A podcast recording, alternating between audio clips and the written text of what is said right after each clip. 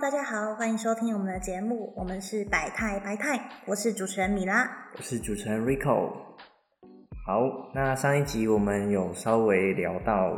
我们这个百态呢，主要会讲一些心理健康的一些议题。那我们也为这个议题开了一个小小的专栏，叫做千层千层蛋糕，千层蛋糕，对，千层，对。好，那第一集呢，我们会讲到我们对于完美主义的一些看法，那也会以呃以我们自身的一些经历来分享完美主义，然后也会提到就是完美主义大概是分成两种，第一种呢是适应良好的完美主义，跟适应不良的完美主义。嗯，那你觉得什么是完美主义啊？在你的认知上来看，完美主义是应该说这件事情，你觉得是好还是不好呢？就完美主义有好跟不好，因为好的人呢，嗯，好的完美主义也可以解释为适应良好的，嗯，他就会对于他的事情，他会有一种很突破性，因为每一次都是一种目标。他会设定自己对。的目标，但这个目标通常是可以做得到的目标，然后他会往这个地方，然后可能努力的迈进，或是努力的去达到他的这个目标，感觉有点像是积极向上的那种那种求生意志，对，积极向上的那种，就是公司里面大家会比较喜欢的那种，就是有目标的、很不错的完美主义的人。那同时也有。相对来说，可能会产生一些负面影响的，就是适应不良的完美主义者。我觉得这个部分可能就是会有一点病态的追求完美了。嗯，对他可能就是会设定一个所谓完美这个目标，但其实大家都知道，人没有完美的，然后事情也没有所谓的完美，可以一百趴做到最好的这件事情。所以他其实是在定一个他永远达不到的目标跟事情，然后如果没有达到这件事情的话，就会陷入在那个自卑啊或者自我怀疑的那个负面的循环里面，然后可能就会对情绪或者是对整个身体或者是对他对自己的信心就会有很大的影响，然后会陷在那个循环里面。嗯，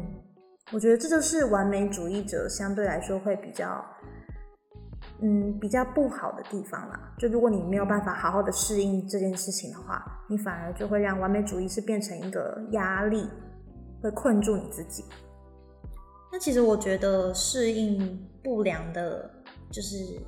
病态追求完美的完美主义者，其实他不只会影响到他自己本身诶，就除了他自己可能会自卑啊，对自己没有信心，或者是一直的去。对自我产生怀疑之外，其实他也会很在乎别人的眼光跟评价。那我觉得这件事情也会稍微影响到别人。就例如说，别人已经跟你说你很好，你已经做的很好，你很棒了。可是你就是说我哪有好？我觉得我还可以做的更好。反正就是会有点反驳这个人给你的正面评价，那好像就会让这个人也感觉到困扰，会吧？会会。对啊，因为。呃，适应良好的完美主义者，他就是会影响到身边的人，身边人会觉得他哇，他很正向，嗯，然后他很冲，他的一个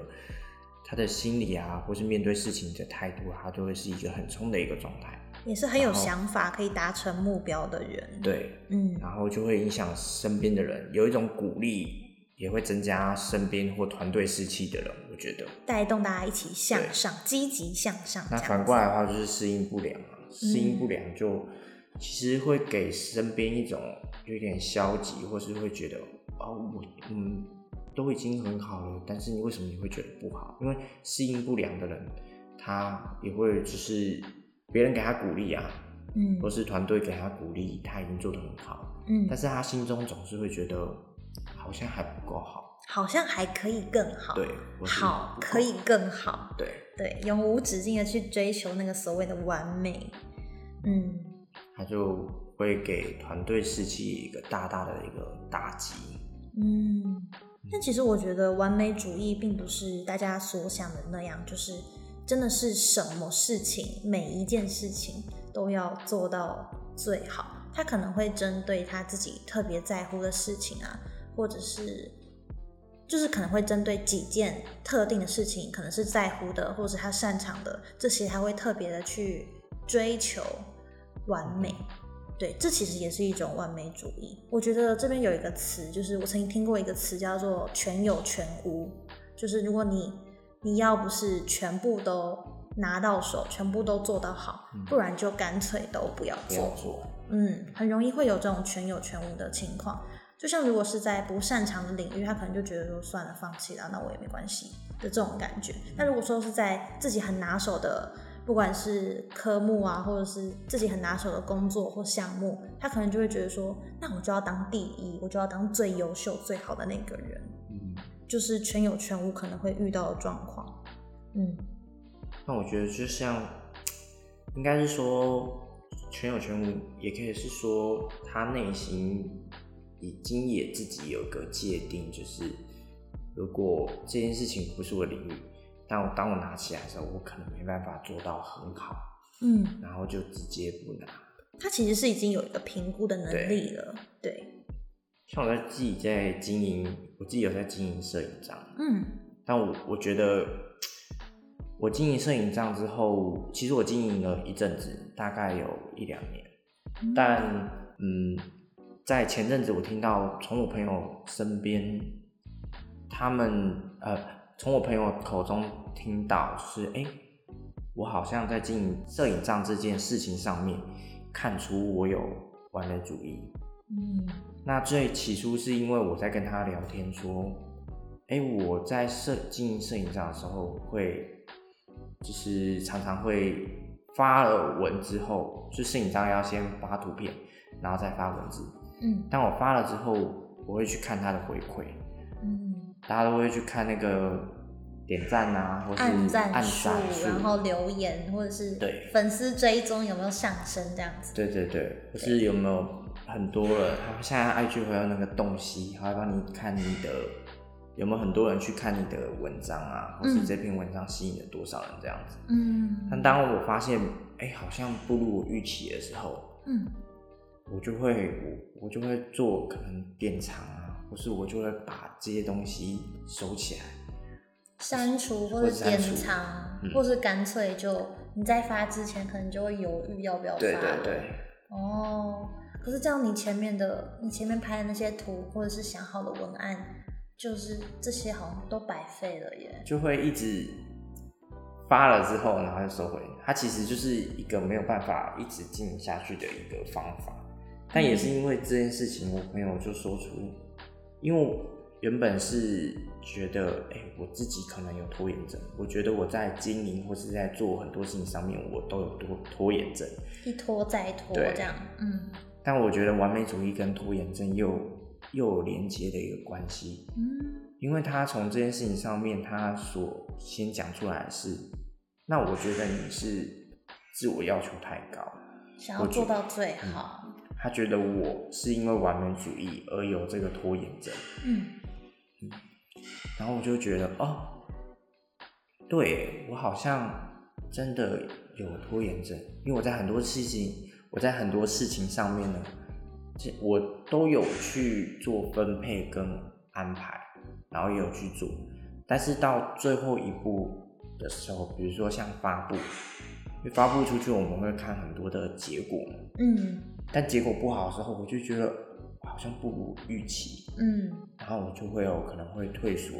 嗯。然后或是我可能就会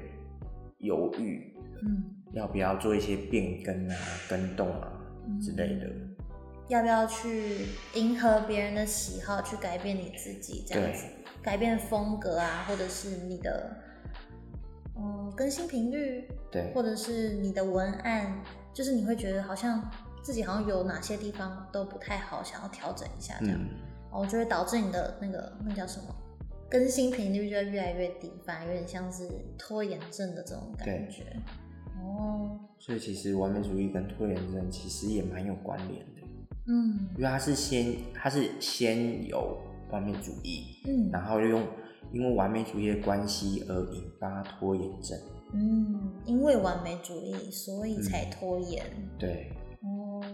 其实我觉得，像你刚刚讲到摄影账这件事情，让我想起来，就是我其实有在经营一个手写文字账，其实有遇到跟你这样一样的困扰。就是我大概是在二零一八年还是二零一九年的时候创办了这个手写文字账。当初我就是想说啊，自己的字好像还蛮好看的，所以我就会写几句觉得不错的话，然后就是写起来，然后拍起来，然后上传。对，就像其他的手写文字这样，可能就是晒晒自己的美字这样子。然后我可能有时候还会配上自己写的一些短文，有点像文青这样子的感觉。对，但久而久之，我发布了几篇贴文之后，就是我会去看人家的暗赞或者是留言嘛。一开始可能你没什么流量的时候，比较不会有人去回应你。但是我觉得自己看着我的排版、我的主页，我就看着看着觉得，怎么好像有点丑，那个版面看起来。那个颜色，或是那个套的那个滤镜，好像有点脏，好像不是像别的手写账一样都可以弄得那么好看，或者是那么干净，或者是排版都是有设计过，很吸引人这样。我就觉得说，我好像也比不过人家，然后又好像觉得自己的字也没有到那么好看了，所以就会开始一篇一篇的把它典藏起来，就像你那样。嗯，对。我觉得社群媒体不外乎会。有很多人给你的一些评价，嗯，但就像我觉得自己就像是那个适应不良，因为适应不良就会很很在乎别人的评价，嗯，在乎别人的眼光，嗯，然后给你的评价，嗯，然后你会因为那些评价而去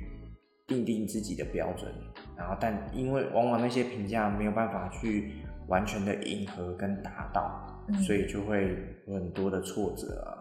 或自卑的等现象。就是没有人可以完全去迎合别人的喜好，也没有办法去得到所有人的喜欢。但就是因为太在乎了，所以你真的希望大多数人，甚至是每个人都喜欢你，或者喜欢你自己所发布的东西，然后就会变成有一点焦虑吗？会陷在那个循环里面。对，其实我觉得完美主义这件事情啊，也不是，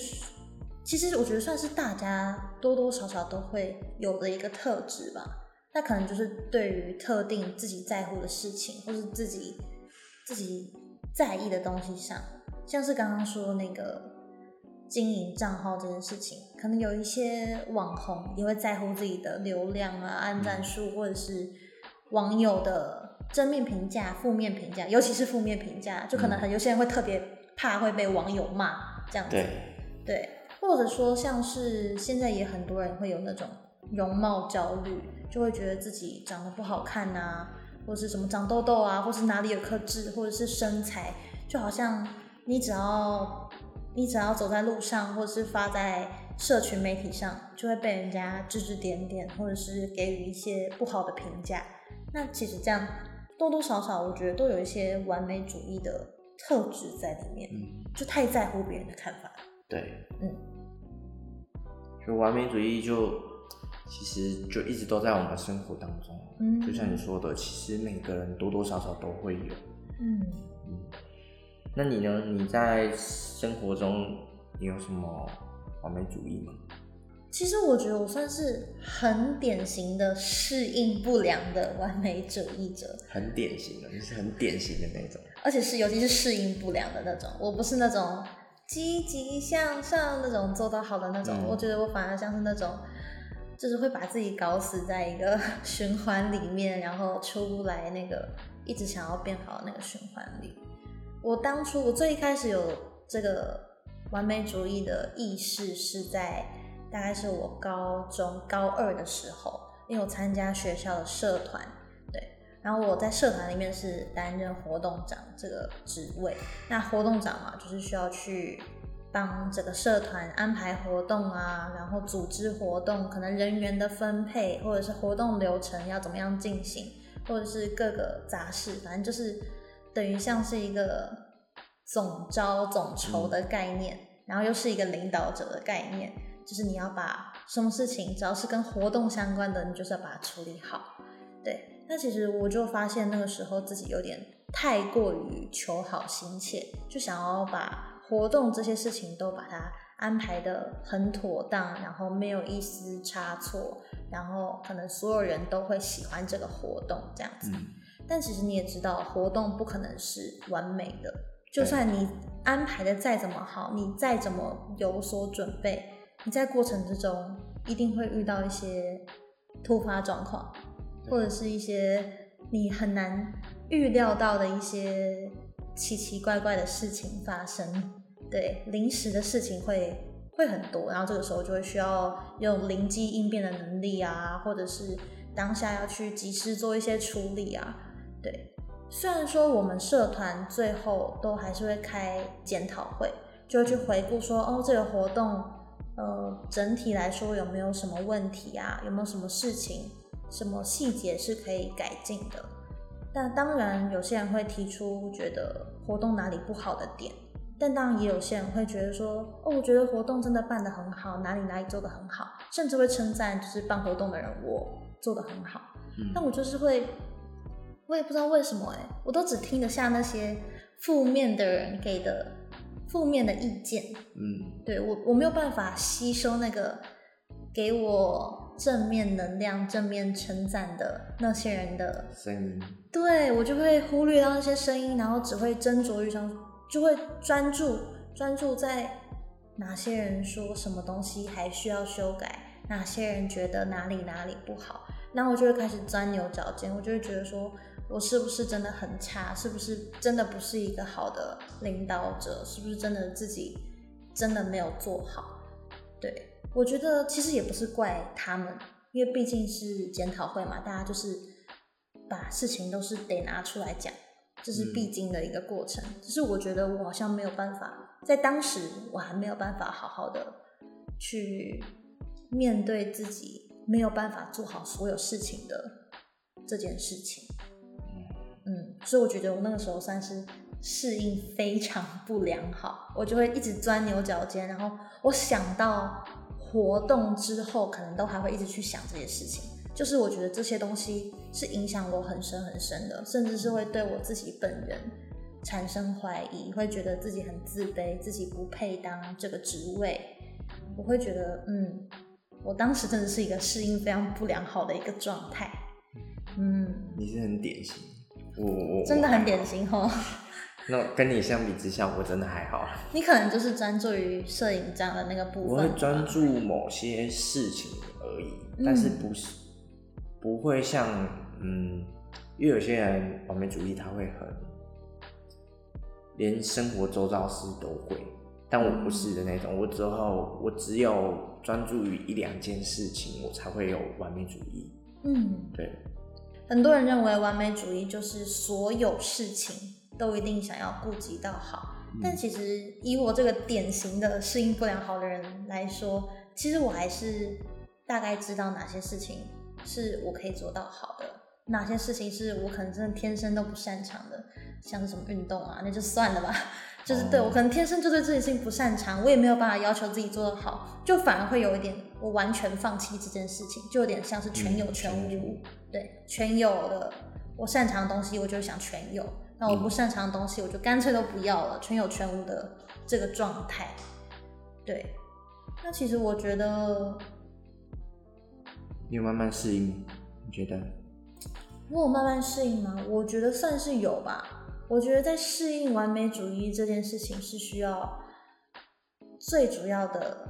最重要的一件事情，就是你要先去认识到你自己其实有完美主义。应该说，你也要认识自己对于哪些事情可能会特别要求。就像我可能要认识到我自己对于手写账，然后我自己对于办活动这件事情，或者是我对于哪些哪些事情，可能也还有完美主义的特质在。所以我觉得首先要先认识自己在哪部分会特别的过于钻牛角尖，然后你才有办法去做进步的改变。因为在一系之间做出改变，其实是一件很困难的事情，而且其实只有你自己一个人的话，也是蛮困难的啦。你会觉得很孤单，没有人陪伴的感觉。嗯所以我觉得其实可以找身边的朋友啊，或者信任的人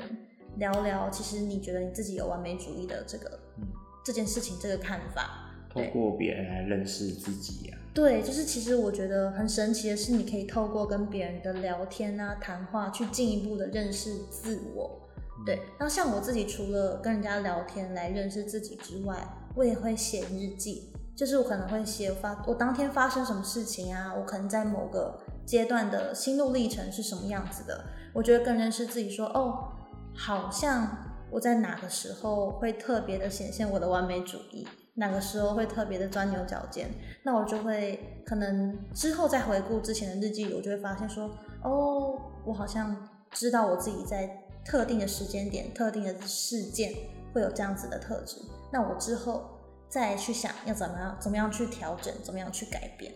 嗯嗯，我觉得就像你说的，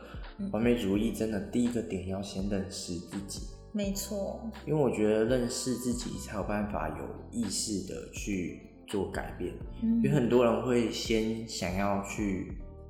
呃，比如说他听到完美主义，嗯，他就会想要先去改变。但是改变的前提下呢，你要先学会去认识，嗯，因为认识之后，你才会有意识，嗯，有意识到，就是你在做某些事情上面，你会有意识到自己在这件事情跟面对这个事情或面对什么事情的态度上面，你有完美主义，嗯，然后你才有办法去慢慢的去改变它，嗯，对，所以要先认识自己真的很重要。对，而且其实自己在每个阶段，就随着时间啊，或是随着你经历不一样的事件，其实自己这件事情是会变的。我们可能每个人在每个阶段都会显现出不同的样子，然后每换一个样子，你可能就要重新再认识一次自己。认识自己是一件很长久的事情，他必须要终身学习，终身学习，他就是活到老学到老，就是。完全在讲他，没错。因为认识自己真的太漫长了，你这一生在不同阶段当中，你会有不同的自己。面对不同的事情的时候，你的性格啊，你的一些心理的一些想法，会随着这些事情，或是你接收到的讯息而做改变。嗯，所以其实我们无时无刻都要去去学习认识自己，然后也鼓励大家就是。我们在这个千层的专栏当中呢，我们最主要还是嗯会聊一些心理的一些问题，那也鼓励大家就是都能够去了解自己，因为我唯有了解自己，才能够去知道自己内心有什么变化，跟内心自己在想什么，内心真正需要什么，还有什么没被满足的，嗯，对，才有办法去改变，然后认识自己也。可以帮助自己跟帮助别人，因为其实你认识自己，你会在任何状况，比如说你对别人做做这件事情的时候，别人的感觉，嗯，你也是需要透过认识自己，然后你才会知道别人大概会对你是什么样的一个态度跟感觉，嗯，好像也可以进而去同理别人的感受，所以其实认识自己是一个很重要的事情。哎，我们好像可以拿。找一集来讲认识自己这件事情，我觉得我算是对这件事情蛮有心得的，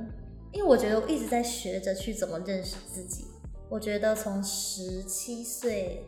十七岁、十八岁开始到现在的我自己，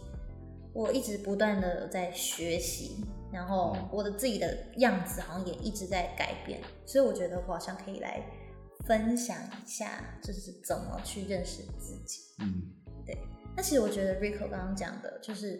认识自己这件事情，在我们的专栏里面，虽然我们专栏就是可能各方面心理的议题啊，或是个人的内心状况啊，或者是各样的像是疾病也好，或者是现状也好，就是我们千层这个专栏可能就是会专门讨论这样的事情嘛。但我觉得回归到我们千层这两个字。就像一层一层一层的剥开，最重要的、最核心的里面，就还是我们自己。嗯，对，所以我们要透过这个一层一层把它剥开，去抽丝剥茧。最重要的是探索我们自己，认识我们自己，才有办法去做其他方面的，像是有什么样的疾病，有什么样的特质，才能去做相对应的改变跟调整啊。我觉得。最后就是鼓励大家，就是改变自己，开呃不要先急着改变自己，要先从有意识的去认识呃这个病态跟疾病，然后才慢慢的去陪伴他，再去改变他。嗯，改变是一段漫长的路，不急于一时。对你有一辈子的路可以去探索如何改变。对，好，那我们这期的节目就到这边结束了。我是主持人米拉，我是主持人 Rico，我们下次见，拜拜